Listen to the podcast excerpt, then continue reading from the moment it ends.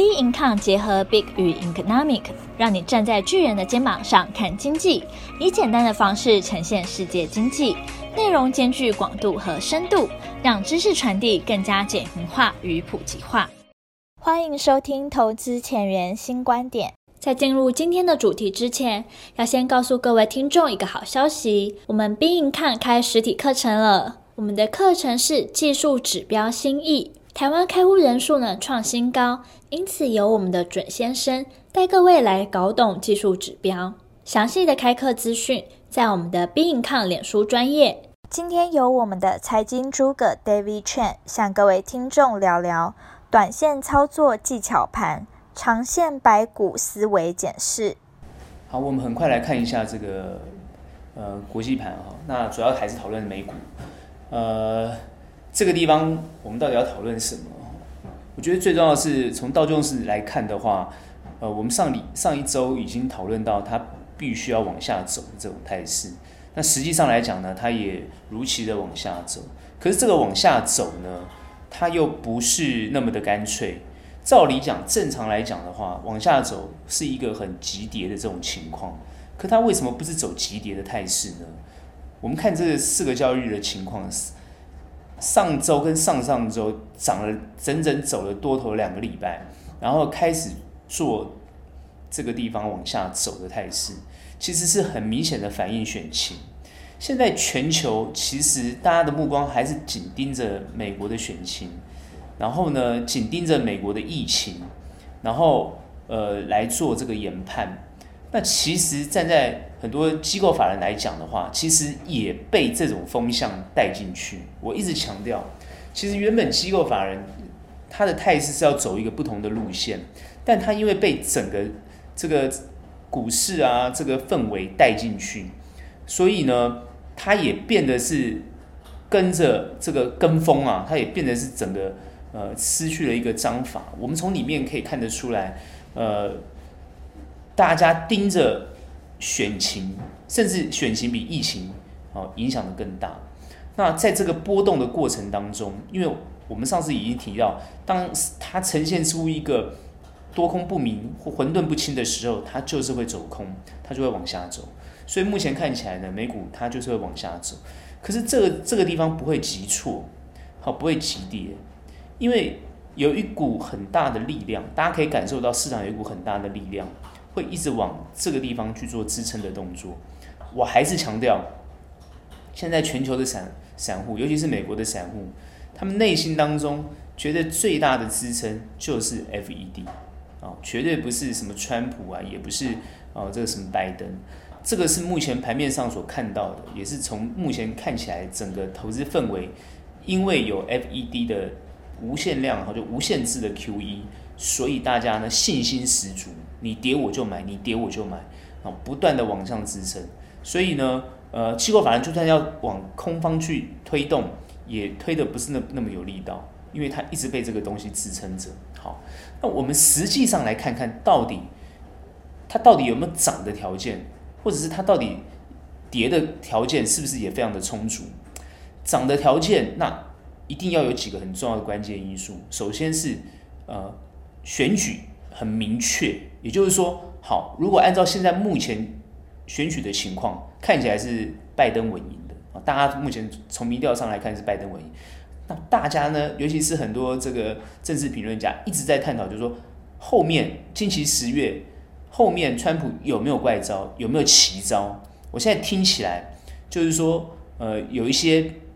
呃论点听起来是蛮有道理的。那就是说，川普要启动这个怎么样拉抬福音派去支持他，在全美，尤其是基本教义的这种基督教派，能不能够拉起他这个选情？也就是说，把这个拜登的这个选情把它压制住，然后往上拉。目前看起来好像唯一能翻盘，好像就是这个东西。甚至有人提到大法官，之前提到大法官，可是最最近哦又比较没有消声，就比较没有在谈。但实际上，这两个点很多人去提到，就是说，是不是有可能把这个地方做一个翻盘的动作？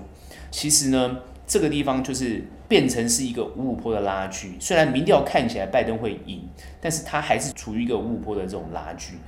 所以呢，因为这样子，所以盘呢就不稳，不稳的话就会往下。也就是说，虽然我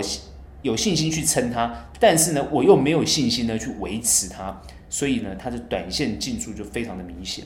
忽多忽空的情况之下，这种盘最难做。其实受伤的，我觉得还是一般的散户，因为他不理解这个空跟多，它的理由在哪边。那理由不充分就急着进场，常常就会受伤。好，我觉得美国的散户投资人也会碰到这种情况。目前看起来忽多忽空的情况会持续下去，但是这个忽多忽空的情况，它的趋势是往下的。但是它往下会有支撑，所以均线呢特别注意，尤其是季线，它会不会成为一个很重大的支撑？呃，选举选到这个时候，已经很快要见真章了，所以季线可能是一个空方的支撑。那支撑之后呢，就会持续往上走。但是呢，往上走的这个态势呢，现在目前从我们法人的角度来看，其实不要太乐观，不要太乐观，因为不管是拜登当选，或者是川普当选，只要一确定谁当选，一定会往下走。它没有所谓的庆祝行情，它叫一个修正行情。这个是很多呃法人共同的看法，就是它一定会在这个地方做修正。那至于修正到什么地方，会不会跌破前面的支撑，这个不好说，这个也不能判断。因为如果是拜登当选，这个修正幅度会比川普当选还要来得大。那川普当选也会修正，也会修正，所以不用期待，比如说十一月三号之后的大利多，这个是不大可能的事情。所以我的研判是，原本我们认为它会震荡往上的这种情况，我的判断是震荡往上，但还是会持续，之后会往下，往下之后，那多久还会再往上呢？一定是疫情结束，一定是疫苗哦确定哦这个没有问题，然后呢？全部都施打，然后呃，整个疫情控制住，那它才有可能让经济实体经济慢慢恢复，然后整个往上。因为现在我们这边所得到的很多的讯息，哦，我最担心也是最关切的，还是失业跟消费的情况。目前失业率在美国，呃，已经达到七百万人，然后几乎会判断是有可能是永久性的失业，这很恐怖。啊，这很恐怖，所以很多人都是呃会忽略这个东西，因为现在是透过 QE 的方式，透过这种纾困的方式，那大家现在最担心就是纾困不过，啊，盘势就往下走，所以这个就是纾困不过也是一个很很重要的关键的这个利空因素，所以我刚刚判断就是说它是会往下再弹上去，然后还会往下，那往下跌破，如果跌破季线没有支撑，它继续继续在探，探到一个呃。疫情结束，然后控制住，那有可能在呃，因为今年的目前看起来第四季，或者说今年的秋秋冬哦，这个疫情会持续扩大，然后希望明年能够控制住，所以一直要到明年的第一季或者第二季，哦，呃，才能把它控制住的话，这个时候加上有些企业的财报不错，我觉得它才可能再再往上，所以整个这个趋势大家先看清楚。然后呢，法人也在看这一点，所以法人从这一点里面去找可以操作的股票，可以操作的这种这种市场，然后呢，从这个地方获利。各位一定要知道，法人跟散户最大的差别在哪里？散户很容易受惊吓，容易受波动影响，但是法人不是，法人看的东西会比较远，也比较有耐心。所以呢，这一点呢，各位呢就可以常常去观观察法人怎么做。但是如果你不是法人这样的资金部位，你可能也没有办法像他一样这样操作，所以呢，你也只能看而已。我的看法是这样，就是说你可以等到它趋势比较明确之后再出手，会对你比较有利。在一个趋势不明确的时候，这个时候只是考验功夫的高低。功夫好的人在市场上自然而然他可以予取予求，功夫不好的人在这个地方呢就会呢惨遭滑铁卢。所以这一点，我还是提醒大家，观看国际盘，还是要从这个投资心理，还有投资氛围里面，好好的去关注，好好去观察，还有整体的国际的氛围去关注。我最后提醒一点，就是说，呃，大家目前看美国，哦，基本上看起来好像不会有太大的问题，只是选举，哦，现在这个花招很多的影响。美国其实我的看法还是问题不大，我还是提醒一点，就是之后我们会比较关心欧洲的问题。好，这一次的欧洲疫情，只是疫情影响吗？我觉得不是，疫情它只是对生命的影响、健康的影响。我最担心的是疫情去重挫了他们的经济，重创了欧洲的整体经济，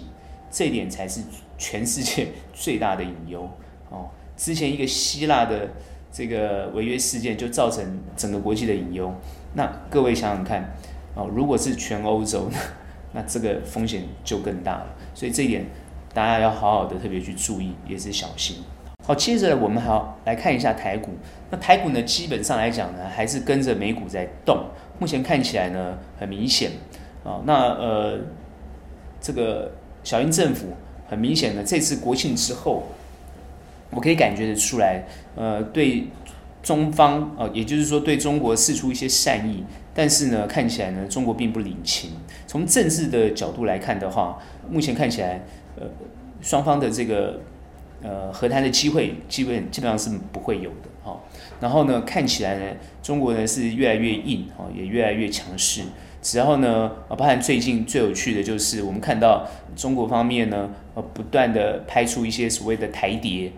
然后抓了几个台谍，然后让他们上前让上电视，然后啊忏悔啊告白啊这样这样的动作。其实呢，也看起来就是说，我觉得未来呃，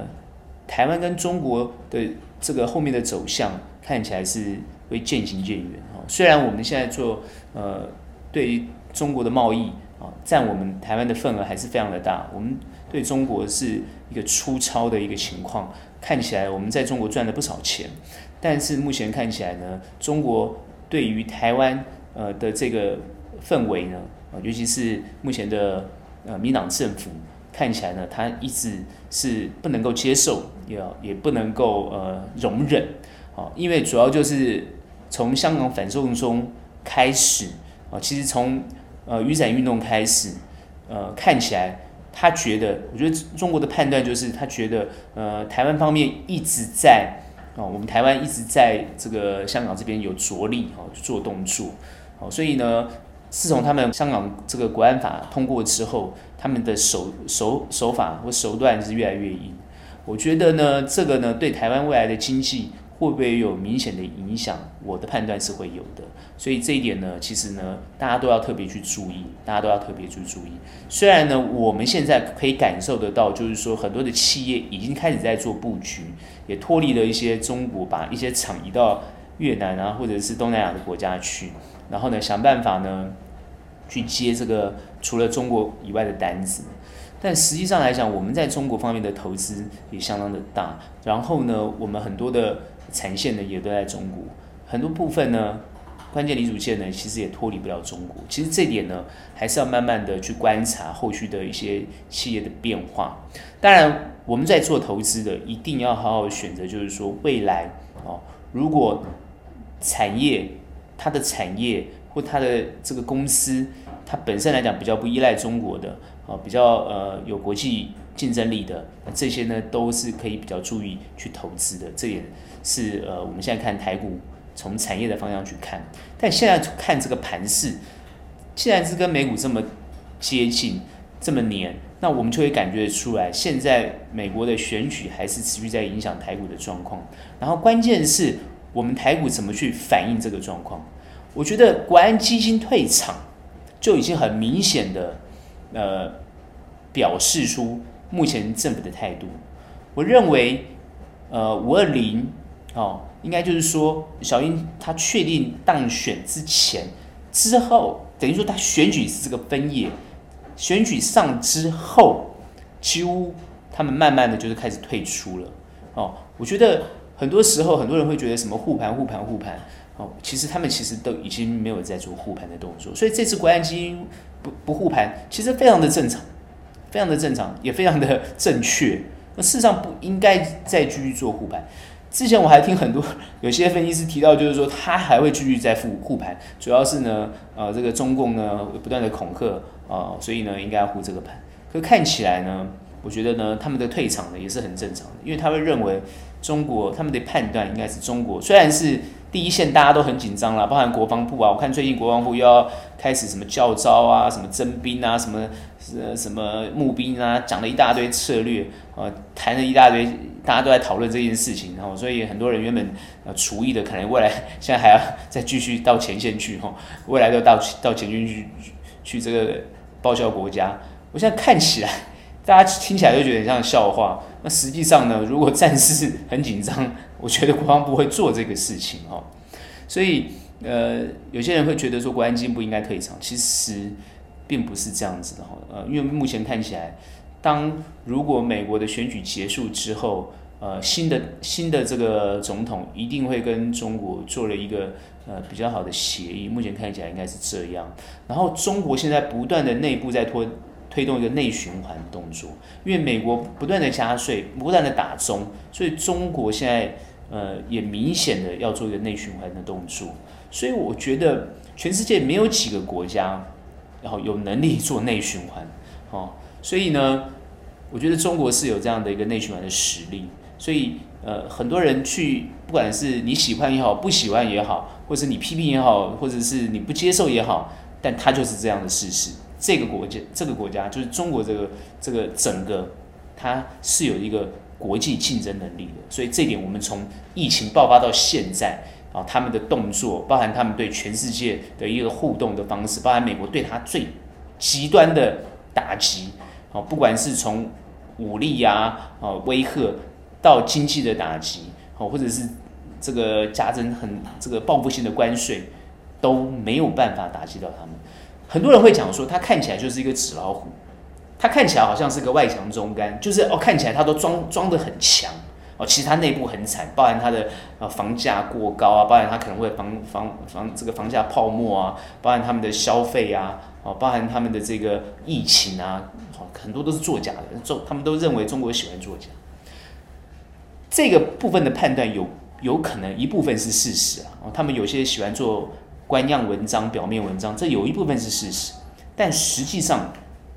我们去观察啊，它是有一个内化能力的啊，包含我们去观察，它有办法。美国打压中国这么厉害、这么严重，但是有两个美国很重要的企业。它并没有离开中国，一个大家都知道的就是哦，这个 Apple 哦，一样持续的在中国做代工的动作。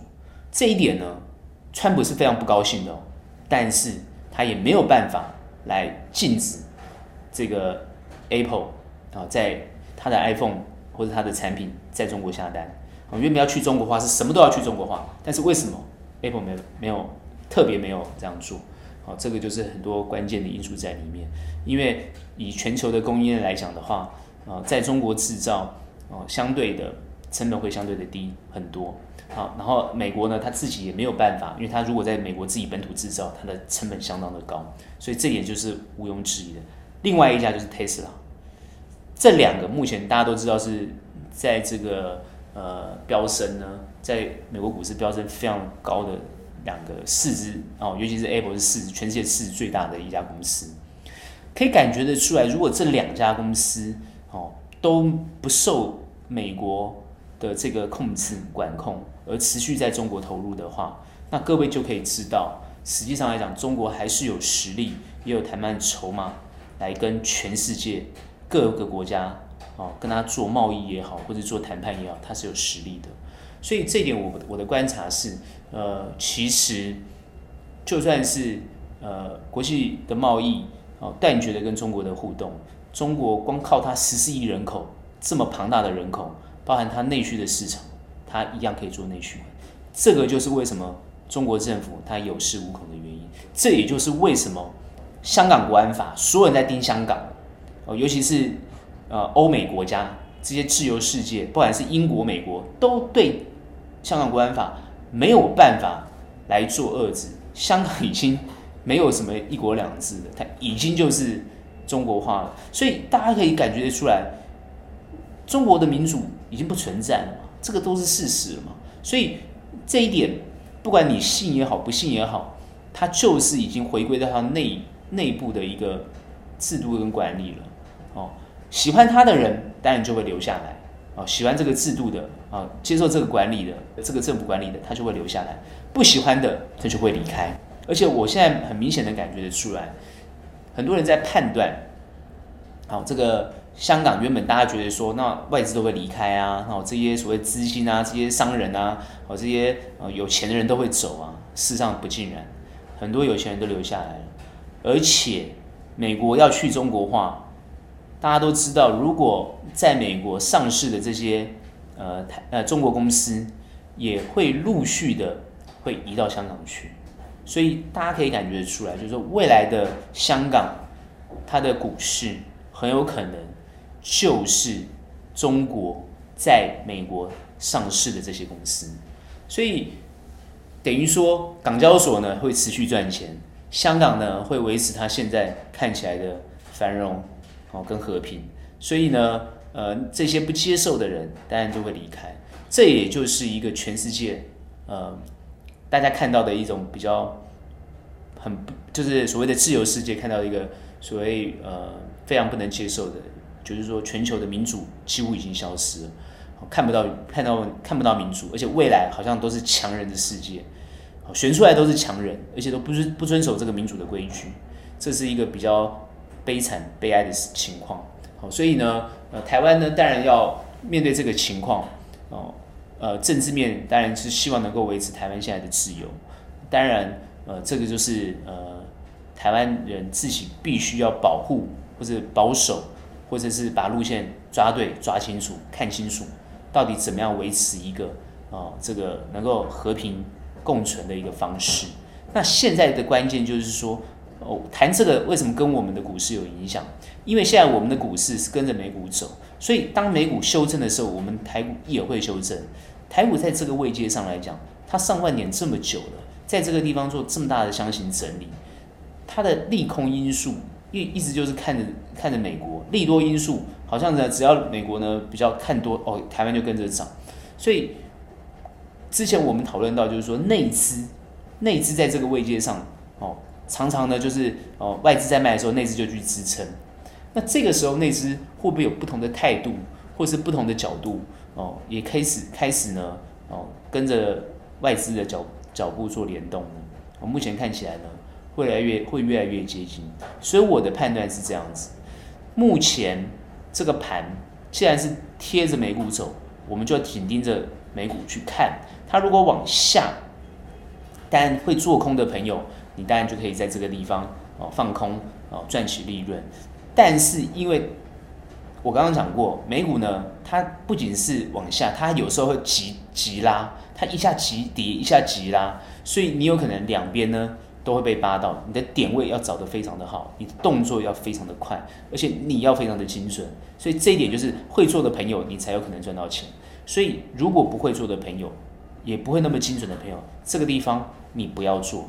那如果呢，你喜欢做多的人，这个地方你可以等一等，你等它修正到一个好的位阶，你再切入，我觉得会对你来讲，你的成本会比较低，这样对你比较有利。但如果说你觉得你想要获得到利润的话，那这一点呢，你想要做多，你就要抓清楚方向。也就是说，如果全指股，你去注意观察，如果全指股哦它在拉动，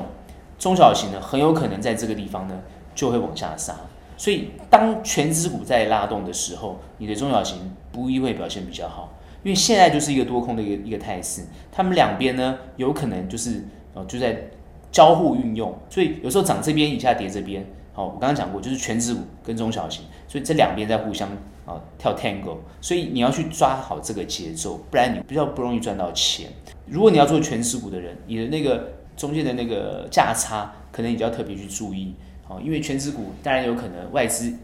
开始卖的时候都先卖权值股，所以有时候它会跌得比较重。那它跌得比较重，你去接它的时候，你需要去观察有没有人会去支撑它。我刚刚讲过了，如果政府会在这个地方把资金慢慢移出去，哦，国安基金也不护盘，那谁会去护你的权值股呢？你这个就要好好想清楚啊，好，对不对？谁会去买你的权值股？你要去想清楚。你买权值股的，你就要特别的去去注意这些几个。啊，几个角度啊，尤其是如果外资回来，当然它就会拉一下，但是呢，呃，是不是能够有获利的机会就不一定。好，那中小型，当资金被权值股移吸引过去之后，中小型肯定会跌。所以当资金释出来的时候，它会去拉抬啊，资金从这个权值股移出来之后，它会去拉抬中小型。那这些东西呢，都是做一个短线价差的的一个一个一个角度，其实呢，这个位阶呢，去看中场呢，还是呢，好，我的判断呢，还是会比较呃担心一点，除非我们看中长的想法是要看这个产业的未来性，要看这个营收的状况，而且要看它完全不受影响，不受疫情，不受选举哦，不受各方面影响，它是一个走。长多的一个状况，那这种当然这个产业或这家公司才值得你去做中长的这布局，不然在这个阶段，我还是那句老话，它是一个技术盘，它是一个技巧盘，它是一个呃聪明盘，是聪明的人、有技术的人、呃有技巧的人才这个地方能够获利。所以你要去想，如果你的功夫够好，不要担心，你都可以赚到钱。但是你功夫不够好，你可以等一等，轻松一下哦。看看他们演演什么戏，看看这个盘演什么戏，再进场都不迟。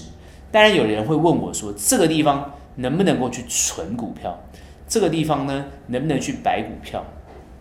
纯股票跟白股票，一定要去想你的位阶在哪边。都已经快过一万三了，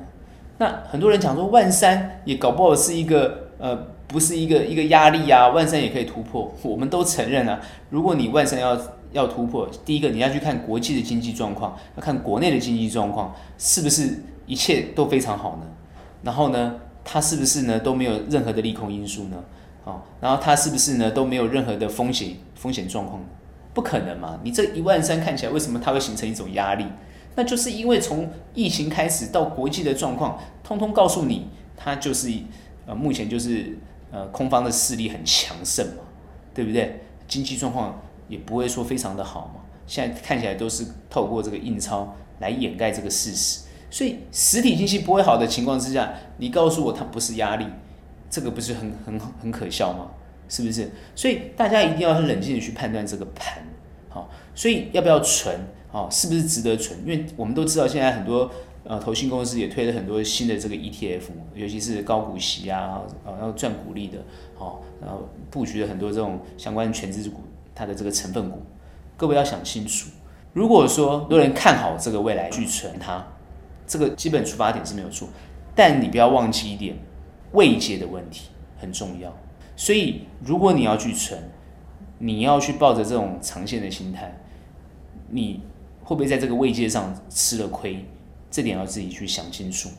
我们从法人的角度来看，我们会不会这样做？我们会摆一些股票没有问题。但是我们一定会觉得，我们会想，我们会分析清楚这种股票是不是真的有长线的资格。一般人他怎么去判断你的 ETF、你的股票有没有长线的资格？这点呢，你自己要去想清楚。当然，很多人会觉得说 ETF 肯定没有问题，因为他选的公司绝对都是好的公司，尤其是法人选出来的公司都没有问题。可各位不要忘记了，他选的不是一档，他可能都是。好几档、十档、二十档、三十档的一个所谓的成分股，所以里面一定是有多有空的，它能不能够支撑，常常都不知道。而且各位都知道，所有设计出来的 ETF，它就是它就是贴着指数走，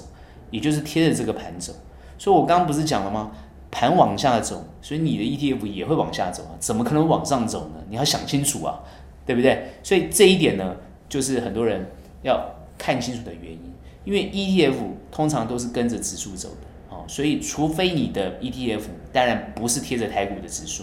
是别的商品，比如说有人讲说可能是贴着原物料啊，或者是石油啊这些东西，那你也要想清楚那个商品的走势，它也会影响了你选择的 ETF，所以存不存，当然由你自己来判断，可是站在我们法人的角度来讲。我们的存的想法会跟你完全不一样，所以这一点你要搞清楚，你的存有没有跟我们的存是一样的。如果你的存跟我们的存不一样，那你会受伤。这点呢，就是呃自己要小心。好，我刚刚已经讲过了，这个盘它既然贴着美股走，所以台湾的股市有可能碰到季线，它会弹，弹了之后呢，如果美股后面再比较极度的修正，它也会跟着修正。哦，至于。能不能够摆脱我们的股市？能不能摆脱跟着美股走？有可能哦，不是没有可能哦。各位可能觉得说，那我们都会跟着美股走，不一定。为什么？如果两岸哦有变化哦，我讲的是好往好的方向变化哦，那我们往好的方向变，一定是美中往好的方向变化。好，美中往好的方向变化，我们跟中方可能就往好向好的方向变化。那这个往好的方向变化，它很有可能拉动的是一个大多头的情况。好，所以它修正之后呢，它终究还会往多头方向去走。那是一个整个国际局势趋向一个好的变化，而且疫情呢也完全控制住了。所以这些东西，它等于说利空因素消散了，它自然而然就会往好的方向走。那你选对的产业，跟你选对的个股，它一样会跟着这个趋势啊。就算好，你存的 ETF，它也会跟着这个趋势往上走。所以这一点呢，哦，并不用太悲观了。我认为不用太悲观。好，所以呢，我们的现在判断是，你现在短期看它会往修正，选举过了，到了明年一月，呃，第一季、第二季结束，它就可能一个往上走的一个动作就出来了。所以投资，我的判断是都可以获利。那就是你要看得准，看得好，哦，方向要抓得对，你就都可以获利，获利不难，多做功课啊，这是我给大家最好的建议。今天的投资前沿新观点就到这边结束。喜欢我们的内容可以订阅，想得知更多金融知识，可以到我们 beincom 脸书以及 Instagram 与我们做交流。我们的 IG 账号是 beincom 点 IG，我们下期见。